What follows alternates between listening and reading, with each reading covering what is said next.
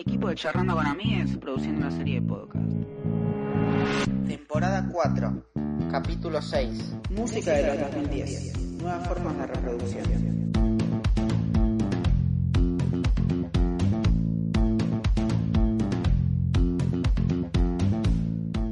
Hola, sean bienvenidos al capítulo 6 de la temporada 4 de Charlando con Amigues podcast, en donde hacemos un resumen de la música durante una década. Hoy, la década del 2010.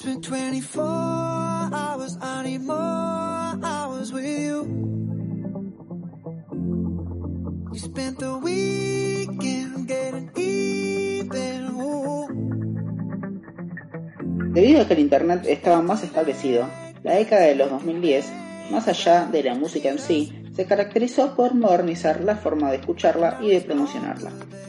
Por ejemplo, se usa muchísimo Spotify, que salió en el 2008, pero recién para la década de los 2010 se empieza a usar comúnmente, debido a que era gratis y accesible. Esta forma de escuchar música cambia las reglas del juego en la industria musical, priorizando la creación de perfiles y páginas musicales para la mayoría de los artistas. Pasando a Spotify nuevamente, este dice que los discos, CDs o vinilos ya no se usarán excepto en casos particulares, y a día de hoy hay muy poca gente que tiene discos de música, y mucha menos que tienen discos de vinilo. De esta forma, se comprimen los dispositivos de reproducción musical, poniendo en una situación complicada a los discos, que para poder escuchar algo con estos debías comprar un disco específico de un artista particular, sin mencionar a los reproductores de CDs o de vinilos que muchas veces eran grandes artefactos.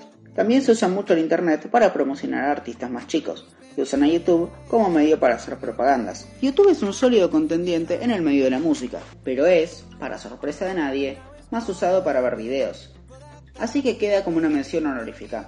Pero, ¿qué fue la música en sí en esta década?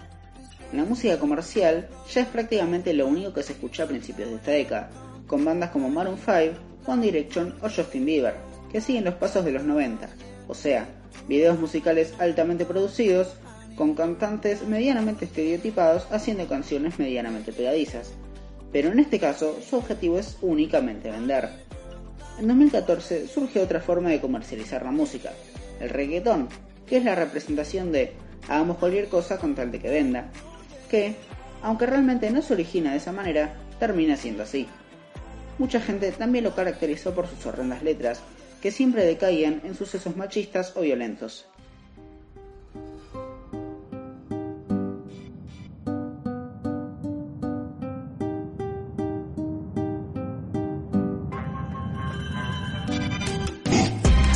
Me ven tranquilo, no me quieren interrumpir. Les hace falta mucho feel para poder cortar así.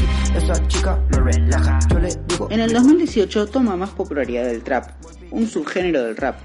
La principal diferencia entre estos dos tipos de géneros es el tipo de instrumental que se usa, más electrónica. Además, tiene un elemento esencial que se ha ganado a muchos amantes, pero también numerosos opositores de este, el autotune. El trap también surge al igual que el rap como una expresión de la gente con menos recursos, pero en ese año se comercializa cada vez más, para que cada vez más, en vez de ser una expresión artística, sea un producto para vender. Parece que ese año tuvo varios subgéneros, porque en el mismo tuvo mucha popularidad el K-pop, un subgénero del pop pero coreano, no es muy complicado de entender.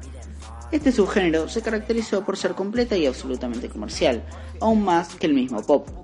Podemos decir que hace bastante tiempo la música está siendo cada vez más comercial y cada vez se centra mucho más en vender que en que sea un estilo diferente, innovador o que exprese algo, aunque siempre hay alguna banda indie que hace buenas canciones. Y con eso terminamos el resumen de la década del 2010. Espero que les haya gustado. Tengan un buen día, tarde. Como las estrellas, sé que sus ojos me atropellan. Hace la vida más bella.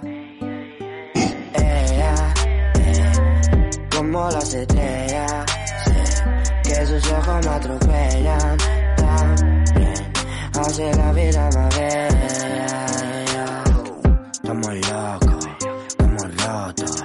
Lo conozco, pero es muy poco. Fotos y están fuera de foco. Estamos locos, estamos rotos. Lo conozco, pero hace muy poco. Dicen todo pa' que se tiñe un moco. Piden fotos y están fuera de foco. Visa, ¿me pagas el Uber que no tengo guita? Yo tampoco tengo guita. Entonces, ¿cómo me vuelvo, boludo? No sé. Bueno, andate a la concha de tu madre, ¿sabes? Chao.